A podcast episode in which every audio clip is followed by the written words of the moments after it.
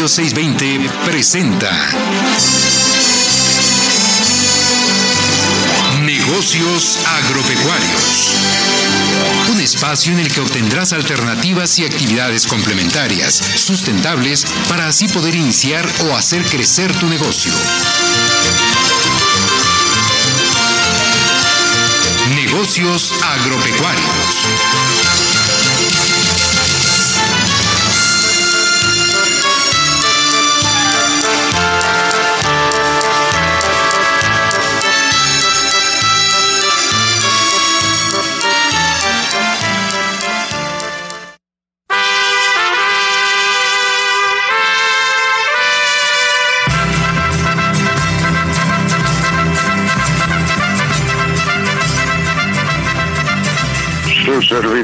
José Morales Ruiz y el equipo en cabina les damos los buenos días y la bienvenida a su programa Negocios Agropecuarios de Radio 620.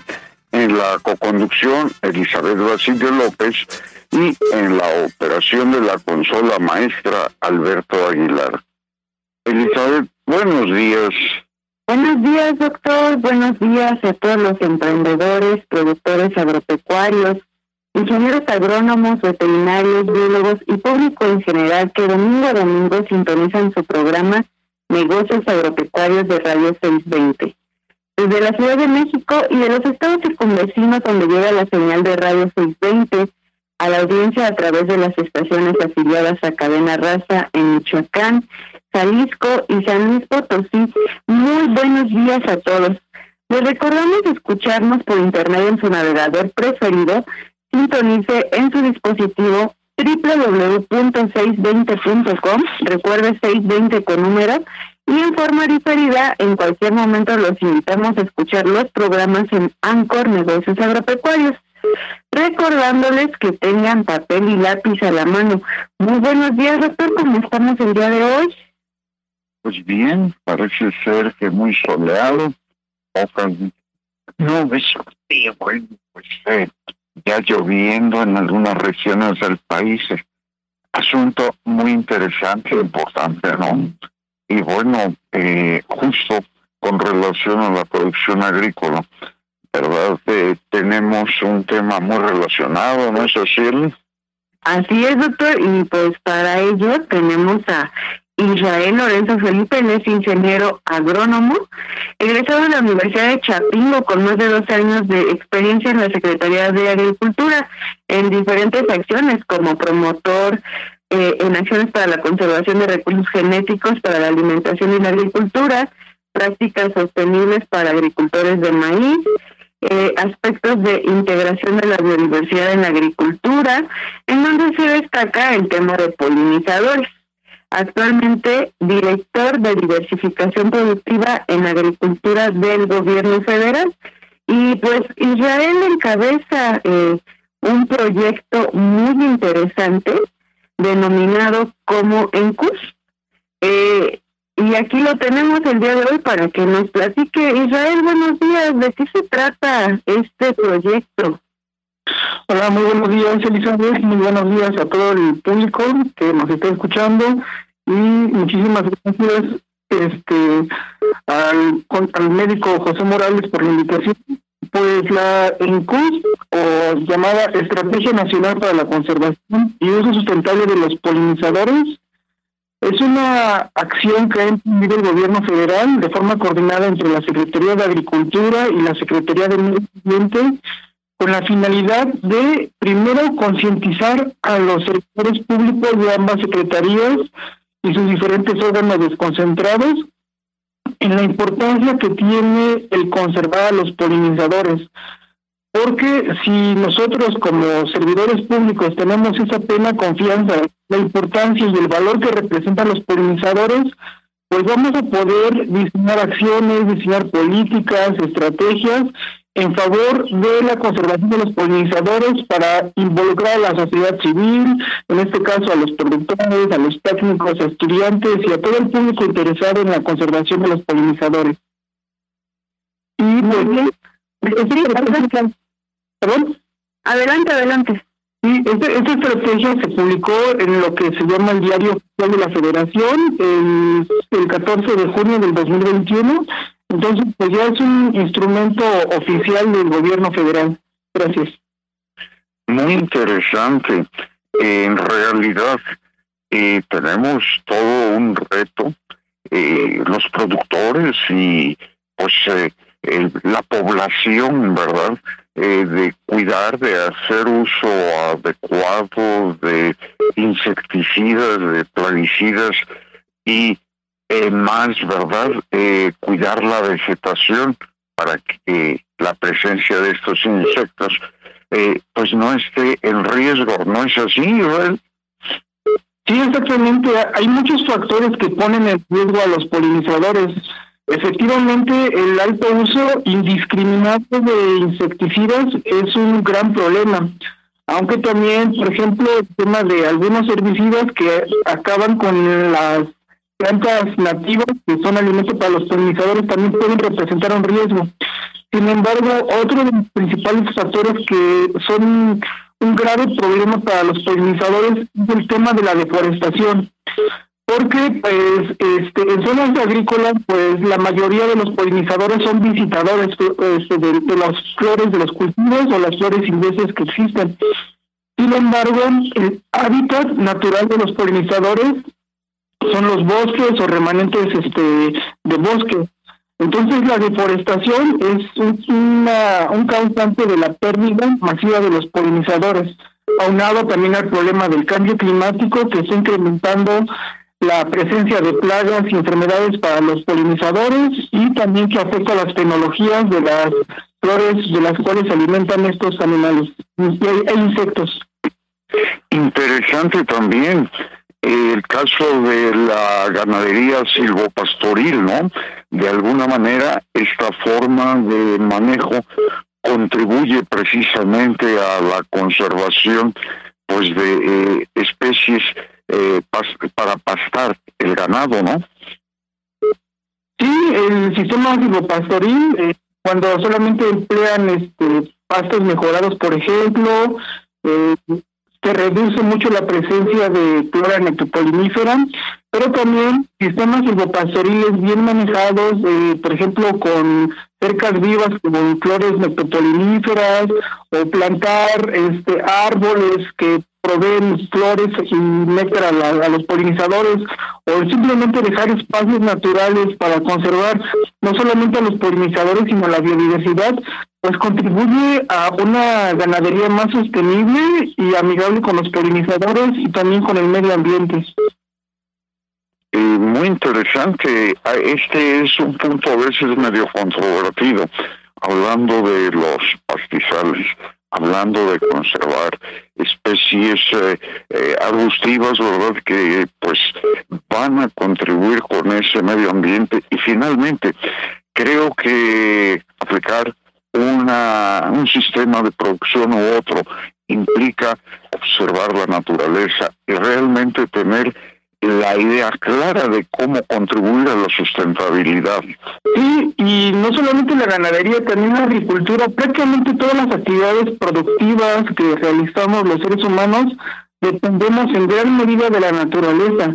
Este, por ejemplo, el tener eh, una buena alimentación del ganado, pues a veces nosotros queremos explorar en, en, en forrajes introducidos o especies mejoradas, sin embargo, eh, algunas especies están nativas, están más adaptadas a las condiciones locales, tal vez no ofrecen los niveles de proteína que requieren los, los eh, el ganado, pero sí tienen tasas de crecimiento más altas o de tolerancias a las sequías o a las condiciones naturales que hace más resiliente la producción ganadera.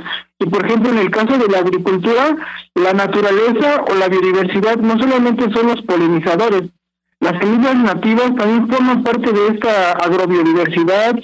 Este, las aves son un factor muy importante para el control de plagas y enfermedades. Muchas plantas que varios mencionamos que son malezas, que actualmente el gobierno federal está cambiando el término por arbences. Estas plantas eh, no necesariamente son, son malezas y sí pueden este, reducir un poco el espacio, absorber mínimos nutrientes, generar muy poca competencia, pero también son fuentes de alimento y eh, hábitat para especies que sirven control de plagas y enfermedades como parasitoides, depredadores. Entonces, necesitamos ver eh, todas las interacciones que existen en la naturaleza y cuáles son los beneficios, como correctamente usted lo dijo ahorita, médico, para empezar a ver cuáles son los beneficios que nos está brindando y transitar hacia una agricultura más sustentable y amigable con la biodiversidad. Es interesante, esto está muy relacionado a una agricultura cero labranza, por ejemplo? Pregunta que te pido nos contestes después del corte. Vamos a corte. Piense, negocios agropecuarios. Visítanos en nuestra página www.nagropec.com.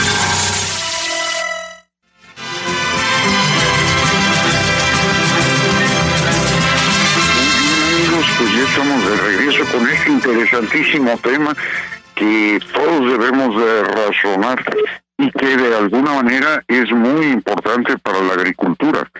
Entonces, eh, adelante Israel con este detalle de la cero labranza.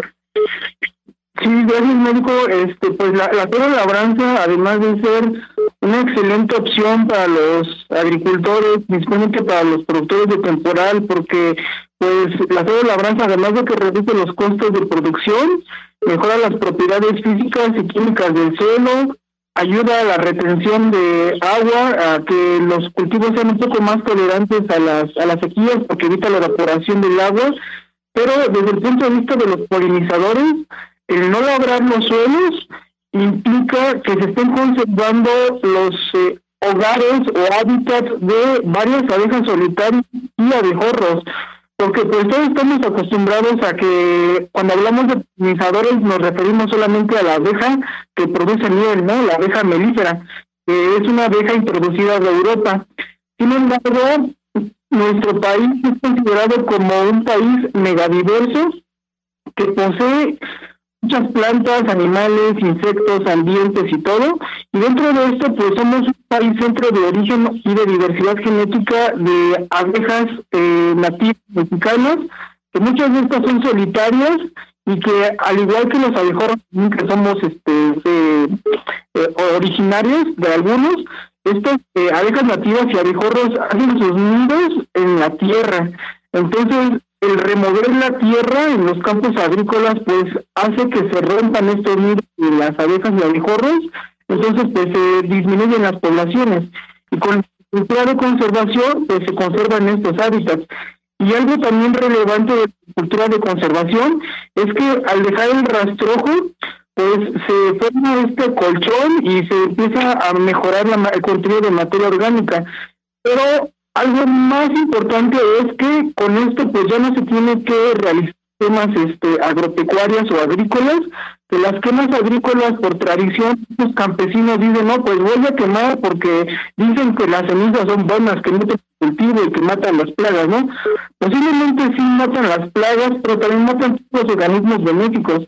En los suelos tenemos lombrices, tenemos insectos, tenemos bacterias que todos cumplen una importante eh, actividad en el suelo. Algunos degradan materia orgánica, otros hacen que los nutrientes del suelo sean más fácil aprovechados por los cultivos, otros promueven que las raíces de los cultivos puedan crecer más grandes y puedan absorber más nutrientes, más aguas, u otros le dan este, la posibilidad de tener más resistencia a algunas enfermedades. Entonces, el simple hecho de promover la agricultura de conservación no solamente impacta en el beneficio económico de los, de los productores, es decir, van a gastar menos, sino también les va a generar más beneficios para su suelo, para su biodiversidad y para la conservación de los polinizadores. Interesante, ahorita estaba razonando algo. Las cenizas solo las del fogón y esas integrarlas a nuestro abono orgánico, ahí van a tener una función y esos centavos de cenizas, valorémonos así, ¿verdad? Centavos, pues van a contribuir y van a ser favorables en esa agricultura. ¿No es así? Sí, exactamente, hay que ver cuáles son los beneficios, porque por ejemplo muchos dicen, no, pues voy a, este, a quemar pero, por ejemplo, si analizan costos, pues, ¿cuál es el costo, por ejemplo, de un kilo de lombrices, no? Y en el terreno, tenemos este 100 kilos de lombrices, y ya matamos 100 kilos de lombrices, y ya solicitamos dos mil pesos, un ejemplo, ¿no? Y el tema de las cochinillas, o sea, ¿quién le interés al tema de la cochinilla? Pues la cochinilla degrada la materia orgánica. O, por ejemplo, muchos dicen, no, pues ahora el, el tema de que con lo de la guerra de Ucrania que se elevó mucho la urea, pues muchos dicen, pues voy a meterle este biofertilizantes, pero yo, estos biofertilizantes son bacterias que hacen que los nutrientes sean asimilables para los cultivos. Eso ya teníamos, lo que es todo. La ceniza solamente hay que promover esta práctica de quemar porque es es muy mala para para todo. Así es, y, bueno, estaba yo razonando una invitación para nuestros radioescuchas, para los productores, para el público en general, que conozcan de la maravilla de los microorganismos, de la naturaleza y en particular del suelo, ¿no? Que cumplen una función, pues, eh, estratégica para esa rentabilidad productiva que buscamos en nuestras actividades agrícolas y ganaderas. Sí, así es, hay que aprender a valorar todo lo que tenemos, todo lo que nos rodea. Por ejemplo, este, muchos agricultores también, eh, cuando estamos en las parcelas, solamente vemos, por ejemplo, insectitos volando, ¿no? Y solamente reconocemos a las abejas, las que normalmente salen en las teles, en las obras de arte, en las poesías y todo, como el polinizador, entonces siempre cuando alguien nos habla, ah, mira, es que tienes polinizadores en tu, en tu premio, en tu parcela, solamente vemos esta orejita. Pero por ejemplo, no sé si muchos han visto en los cultivos de calabaza que hay este gusanitos, hay como amarillitos, lo que le, comúnmente le llamamos nosotros coleópteros, que estos también son polinizadores de las calabazas. Entonces, a veces decimos, no, pues es que solamente hay de estos gusanitos en, mis flores de calabaza y no hay abejas. Entonces dicen, no, pues no hay polinizadores. Pero lo cierto es que no todos los polinizadores son abejas. En polinizadores tenemos abejorros, tenemos colibríes, tenemos mariposas, tenemos polillas, este, tenemos, inclusive hay algunas eh, ranitas que pueden contribuir a la polinización los murciélagos son también muy importantes en ciertos cultivos, entonces tenemos que ser más observadores y tenemos que aprender a valorar todo lo que existe alrededor de nuestra parcela. Y algo importante como productores es de que pues no solamente nos tiene que importar nuestra parcela, tenemos que valorar lo que hay más allá de nuestra parcela y generar colaboraciones con otros productores porque al final pues eh, estos insectos o también las plagas y las enfermedades tienen la capacidad de movilizarse varios metros. Entonces no basta solamente con hacer acciones en mi parcela, tengo que también yo eh, contribuir a, promover esos conocimientos con mis productores de mi comunidad todo, para que entre todos podamos comprender y implementar estas prácticas que son muy necesarios para la agricultura, porque pues ya todos sabemos que el cambio climático está variando las precipitaciones, ya no llueve lo mismo que hace 30 años, ni, lo mismo que llovía hace 5 años, entonces estamos reduciendo los, la cantidad de lluvia, no llueve en el mismo tiempo, hay más calor, esta calor hace que tengamos más plagas y enfermedades y si no hacemos algo, pues vamos a tener una situación muy complicada en los próximos años y, y yo como agricultor sí puedo contribuir a tener una producción más sustentable, más amigable con el medio ambiente, con los polinizadores, pero requiere el esfuerzo la colaboración de todos mis, mis compañeros campesinos, productores, de, mis de mi comunidad, de mi municipio, porque necesitamos una acción colectiva para todo esto. Sí, y además interesante, siempre se aprende algo. Yo hablé del mundo microscópico y tú llegaste hasta los murciélagos. es interesante. Los murciélagos se llegan a desplazar hasta 30 kilómetros en el caso de los hematófagos, pero los polinizadores, si se desplazan también eso, es muy distante y ahí afecta pues a una región.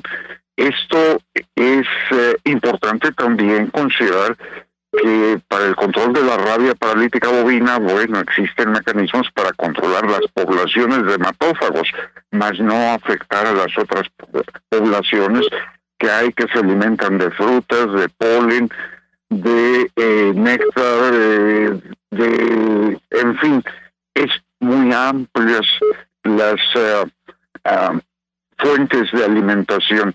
Y todas estas uh, fauna desde la microscópica, si es aplicable el término, hasta los murciélagos, son afectados por los insecticidas, por los herbicidas.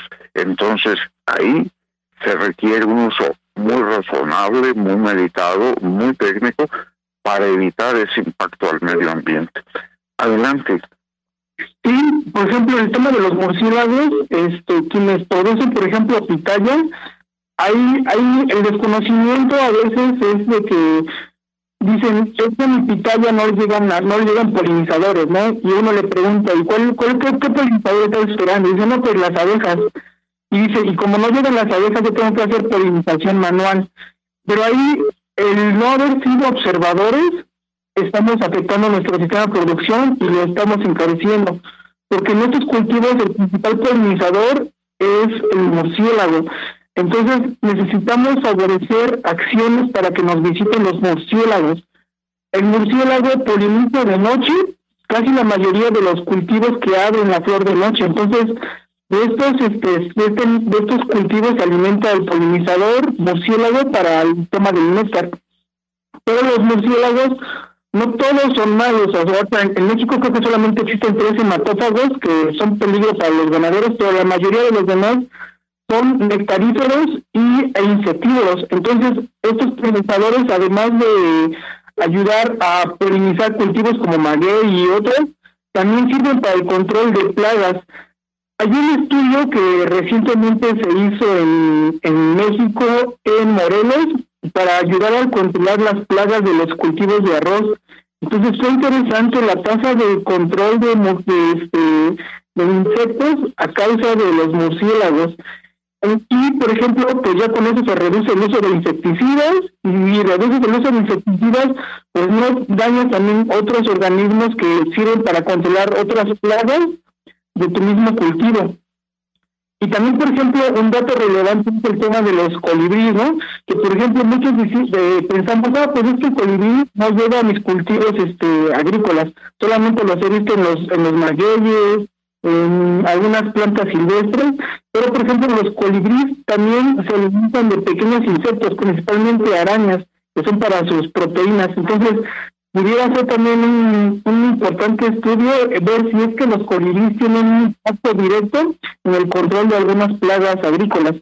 Y también, por ejemplo, para la agricultura, las franjas florales, que deben de ser una gran necesidad de impulsar en nuestro país y que desde la Secretaría de Agricultura estamos tratando de impulsar es relevante, porque estas franjas es simplemente dejar a la orilla de nuestras parcelas, de nuestros predios, algunos metros, algunos surcos con flores, este, preferentemente silvestres, aunque también esto nos recomiendo que se pongan algunos, este, por ejemplo, tajetes o los empazúchiles, este, cilantro, cebollas, flores variadas para este alimento de los polinizadores durante varios este periodos a lo largo del año. Pero en estas franjas florales también, acorde a unos estudios que apenas este, nos presentó del CINI, pueden albergar eh, algunos organismos que sirven para depredar plagas, por ejemplo, del maíz, como el gusano cogollero.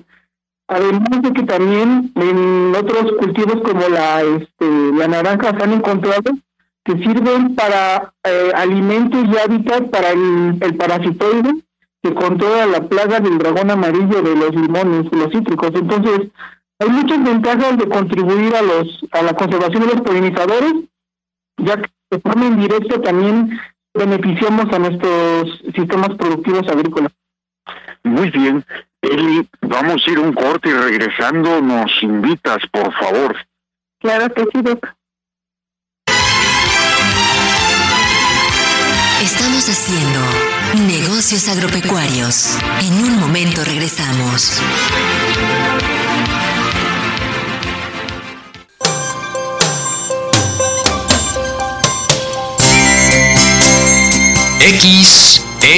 XENK Radio 620. Transmitiendo desde Durango 341, Colonia Roma. En la capital federal de la República Mexicana. Una estación de cadena raza.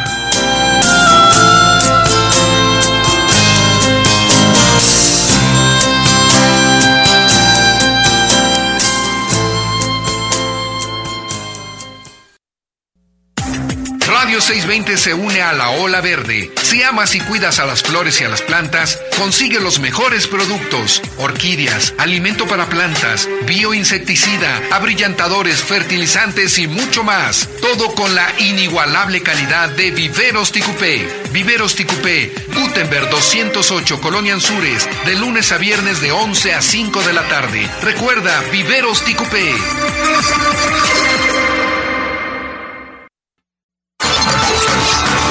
Nuestro correo electrónico es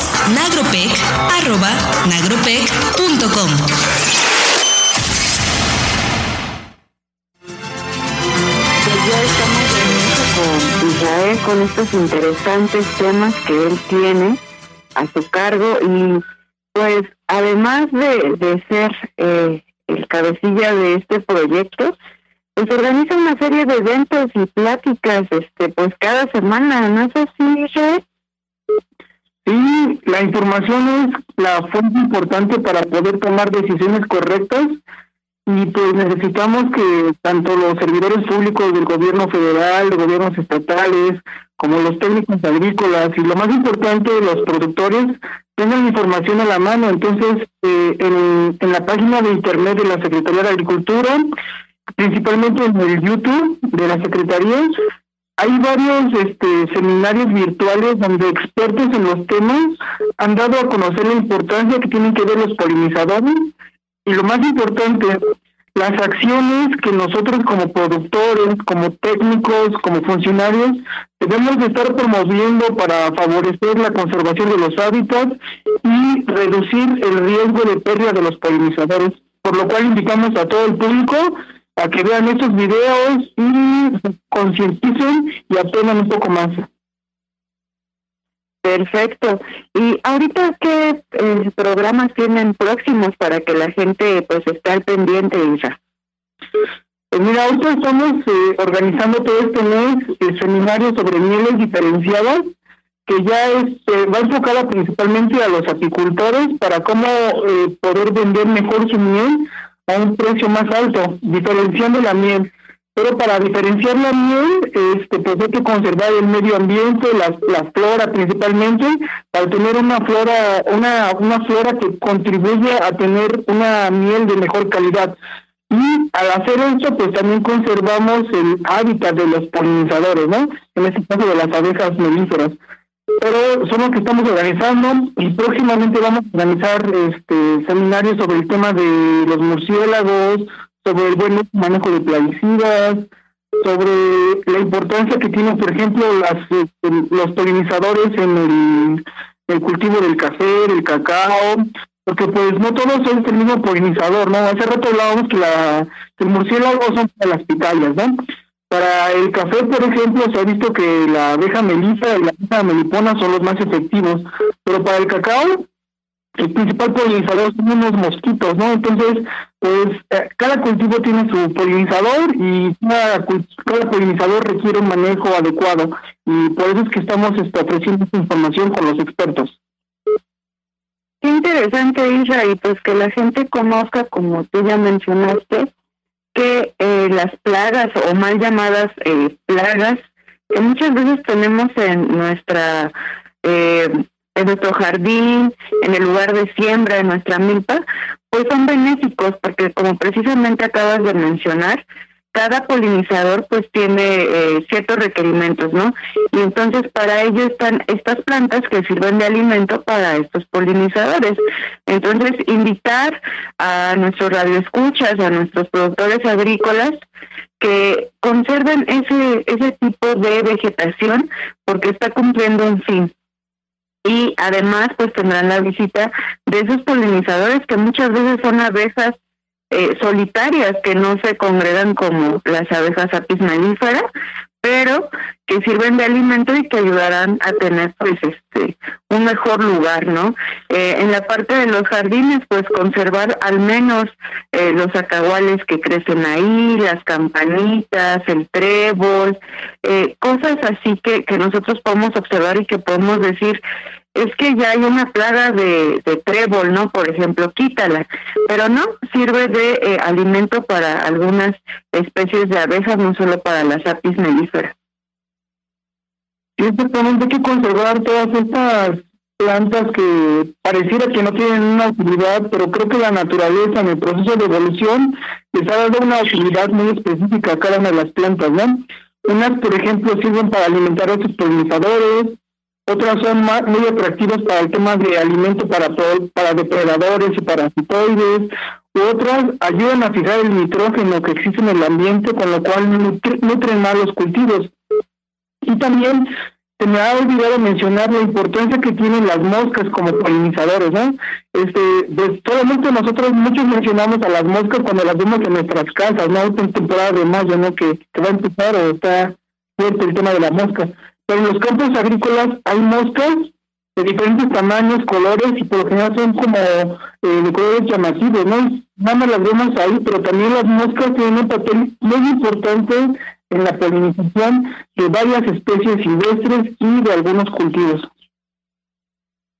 Así es, eh, no solamente las abejas son los únicos polinizadores, y esto es interesante que la gente lo conozca, ¿no? Eh, como tú ya mencionabas, colibrís, eh, los murciélagos, incluso algunas lagartijas pudieran ayudar en este proceso de polinización de, algunos cultivos, ¿no? Los escarabajos.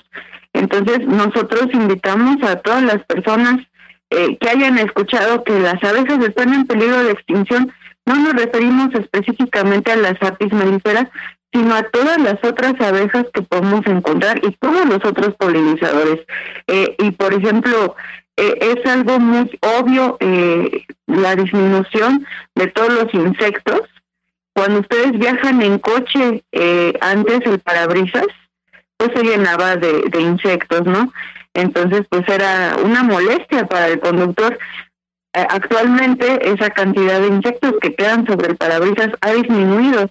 Y a lo mejor esto nos puede dar mucho gusto porque nuestro coche ya no se ensucia tanto, pero los, los insectos en general pues son eh, indicadores del equilibrio ecológico.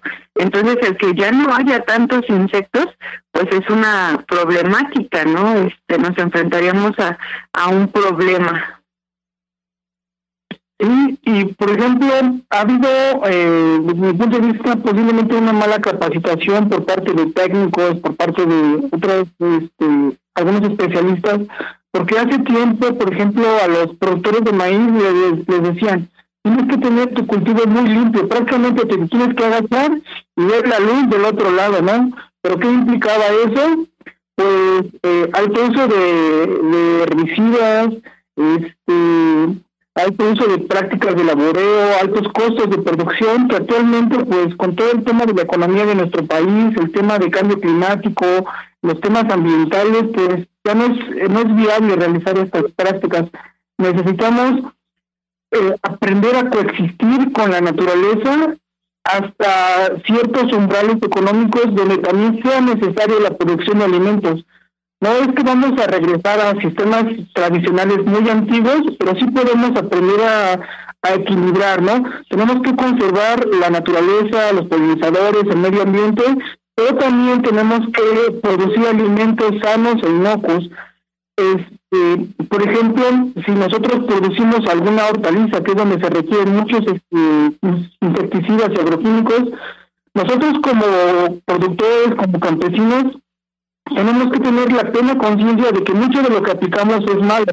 Entonces, tenemos que ser productores responsables y prácticamente no es de decir, ah, pues yo le voy a aplicar tan, tantos eh, agroquímicos, además mi producción se va para la Ciudad de México, de Monterrey, de Guadalajara, y yo no me lo como, ¿no? como productores nosotros tenemos que aprender a decir, ok, quiero que mis alimentos sean sanos y nutritivos y no dañen a la población, entonces si yo voy a producir mis alimentos, yo puedo tener la confianza de que voy a arrancar uno de mis productos y me lo puedo comer porque no es malo, no es dañino, ¿no? Llegamos a ese nivel de responsabilidad, no solamente vamos a producir alimentos eh, sanos e inocuos, sino también vamos a estar contribuyendo a la conservación del medio ambiente, polinizadores y de muchos factores más. Eh, se van a reducir algunas enfermedades que actualmente en los campos, este, las principales zonas agrícolas, hay muchos problemas asociados al uso indiscriminado de, insecticidas principalmente. Y tampoco es un llamado a la prohibición de los eh, agroquímicos, porque los agroquímicos, al igual que los antibióticos y los medicamentos en los humanos, son muy importantes. Simplemente hay que tratar de manejarlos adecuadamente. Y en este caso, para el tema de los polinizadores, pues eh, si tenemos un cultivo X, eh, hay que tratar de reducir el uso de insecticidas eh, algunos días antes de que empiece la floración. Ya nosotros los que somos este, agricultores, campesinos, sabemos cuándo va a empezar a salir las flores. Y en ese momento hay que tratar de reducir el uso de, insecticidas para no dañar a los polinizadores. Si fuera necesario aplicar algunos insecticidas, ya también la industria de los agroquímicos está siendo consciente y está dando recomendaciones a sus técnicos y a sus este, agricultores de cuáles ingredientes activos no son tan dañinos para los polinizadores, que por lo generalmente nos lo, vemos en las etiquetas. Los agroquímicos tienen las etiquetas verdes, que son muy, muy poco dañinos para el medio ambiente y para los polinizadores y lo que hay que tratar de evitar aplicar unas etiquetas rojas y etiquetas este amarillas que sí un alto daño para los eh, polinizadores. Y vamos a un corte y regresamos seguimos platicando al respecto, por favor. Tu mejor negocio está en negocios agropecuarios.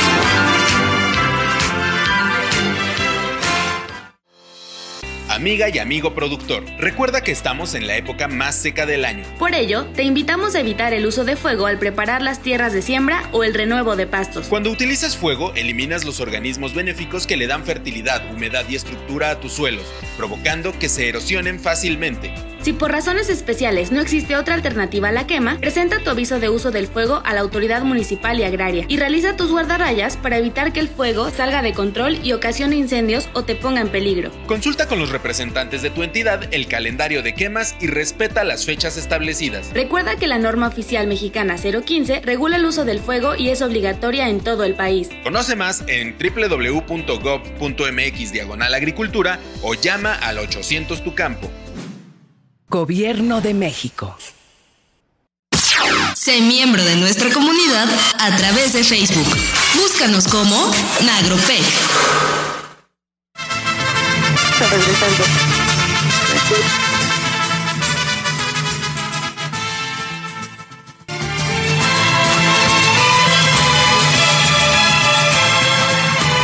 Muy bien amigos, pues ya estamos de regreso y eh, consideren esto que hoy hemos comentado, es muy importante para la sustentabilidad, para la salud, como lo han escuchado, y depende fundamentalmente de la responsabilidad y la ética de eh, pues eh, todos y sobre todo eh, los que practican la agricultura y la ganadería.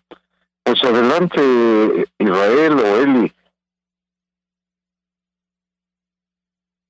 Israel, pues continúa con esto de los insecticidas que, muchas veces dañan a, los a los insectos. Nos estamos platicando sobre las etiquetas, entonces eso es lo que tienen que revisar este los agricultores, o sea, tú desde tu parte ingeniero agrónomo, ¿qué recomiendas?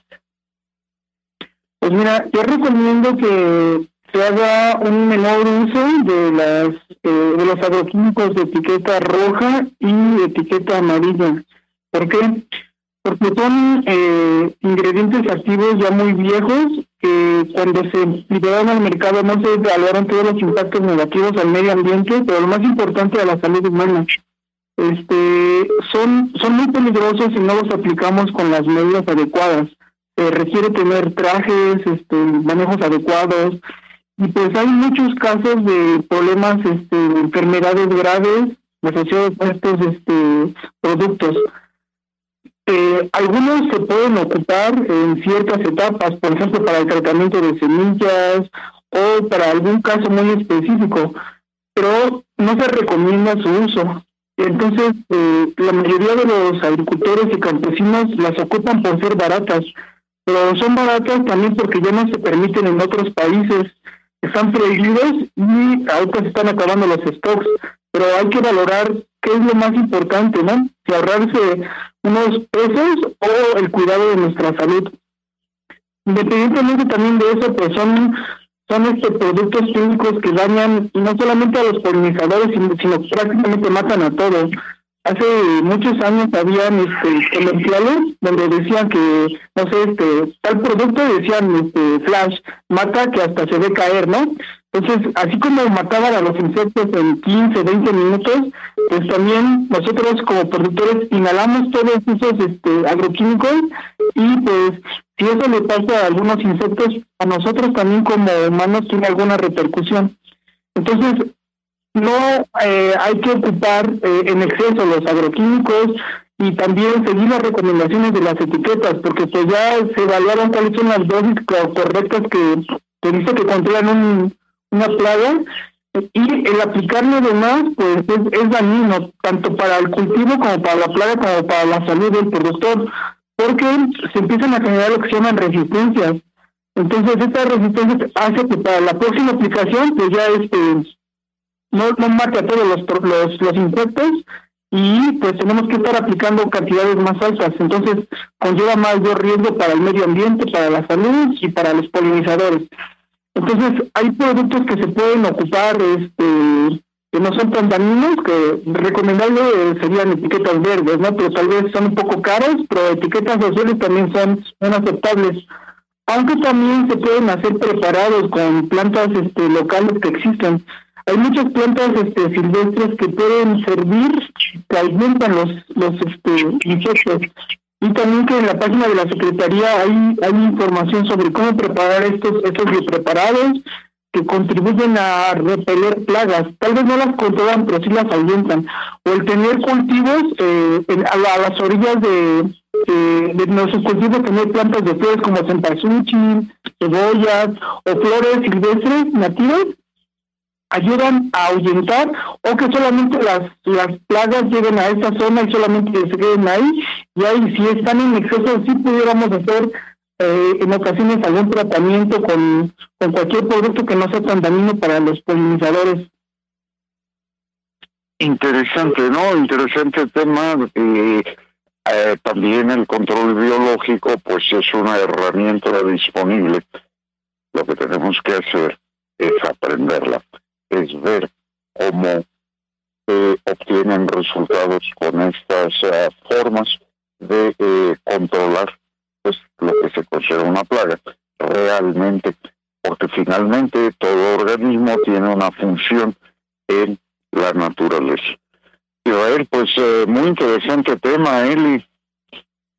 Sí, sí, y mencionando este, acerca de los insecticidas, pesticidas y agroquímicos hay en particular eh, unos que han causado mucho revuelo, los llamados neonicotinoides, y estos pues se tiene incluso eh, datos de que, por ejemplo, si se utilizan en lo que es el trigo y después se hace pan a partir de este trigo, pues ese pan conserva aún esos eh, residuos ¿no? de neonicotinoides y pueden ser muy perjudiciales para la salud humana.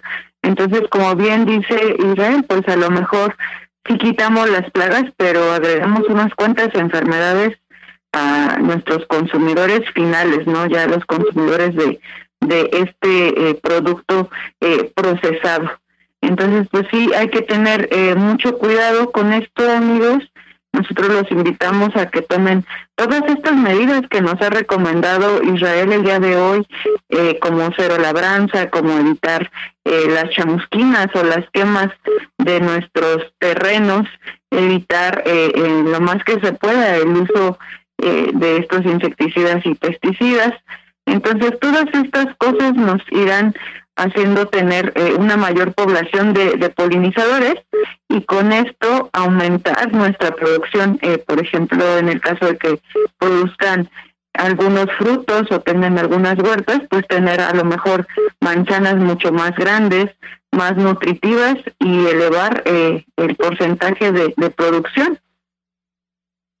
Hoy nos centramos en el daño a los insectos, pero también hay que hablar próximamente sobre algo que es sumamente importante, la contaminación de los mantos freáticos, el agua, ¿no?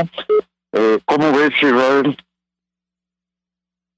Pues sí, hay, hay muchas repercusiones por el mal uso de todo el tema de los agroquímicos. Por ejemplo, el tema de la contaminación es, es muy relevante porque a veces cuando un campesino va a hacer una aplicación, este, agarra agua de un río, de un este arroyo, y a veces ahí mismo tira los, los envases este, de los agroquímicos, de los insecticidas principalmente.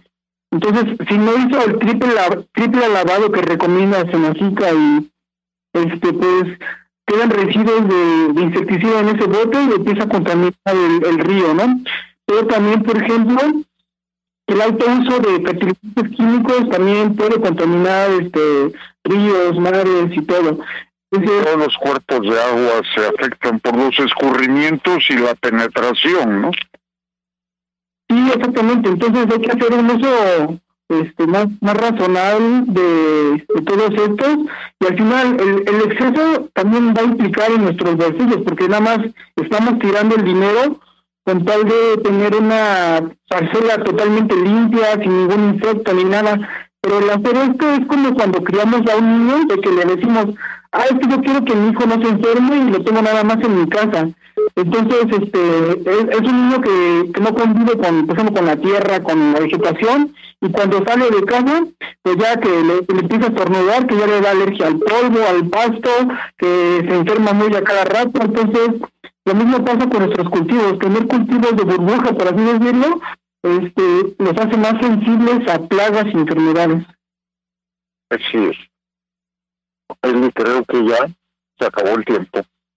Y ya llegó el momento de despedirnos y este bueno, recuerden amigos que hace ocho días estuvimos a Edith eh, con la ruta entomofágica en el tranvía de Texcoco va a haber un evento, este es un recorrido cultural y degustación de insectos y este pues era invitar a las mamás, ¿verdad? Que fueran a festejar, pero pues hacemos la invitación a cualquier tipo de público. Este, le agradecemos a Israel su amable este intervención y amigos, los invitamos a reducir, reusar y reciclar por un mundo feliz. Estuvieron con ustedes en la conducción al doctor José Morales Ruiz en la coconducción, eh, su servidora Elizabeth Basilio López. Tuvimos a Alberto Aguilar en la consola maestra. Enviamos un cordial saludo al ingeniero Juan Boscolaris. Amigos radioescuchas, emprendedores, productores y técnicos agropecuarios, les agradecemos su amable atención y les invitamos la próxima semana a una emisión más de negocios agropecuarios. Su servidora Elizabeth Basilio López y el doctor José Morales Ruiz les recuerda sintonizar 6.20 AM el próximo domingo de 7 a 8 de la mañana. Feliz domingo amigos y continúen escuchando Radio 620 AM, doctor. Pues sí amigos, hasta la próxima. Recuerden que nos esperan en Tasco los eh, productores de cactáceas el próximo fin de semana. Hasta la próxima y pues adquieran esa conciencia en el uso de estas sustancias insecticidas, fertilizantes y demás. Hasta la próxima. Radio 620 presentó Negocios Agropecuarios. Agradecemos tu amable atención. Te invitamos para que nos acompañes en nuestra próxima emisión y juntos encontremos alternativas de progreso en negocios agropecuarios.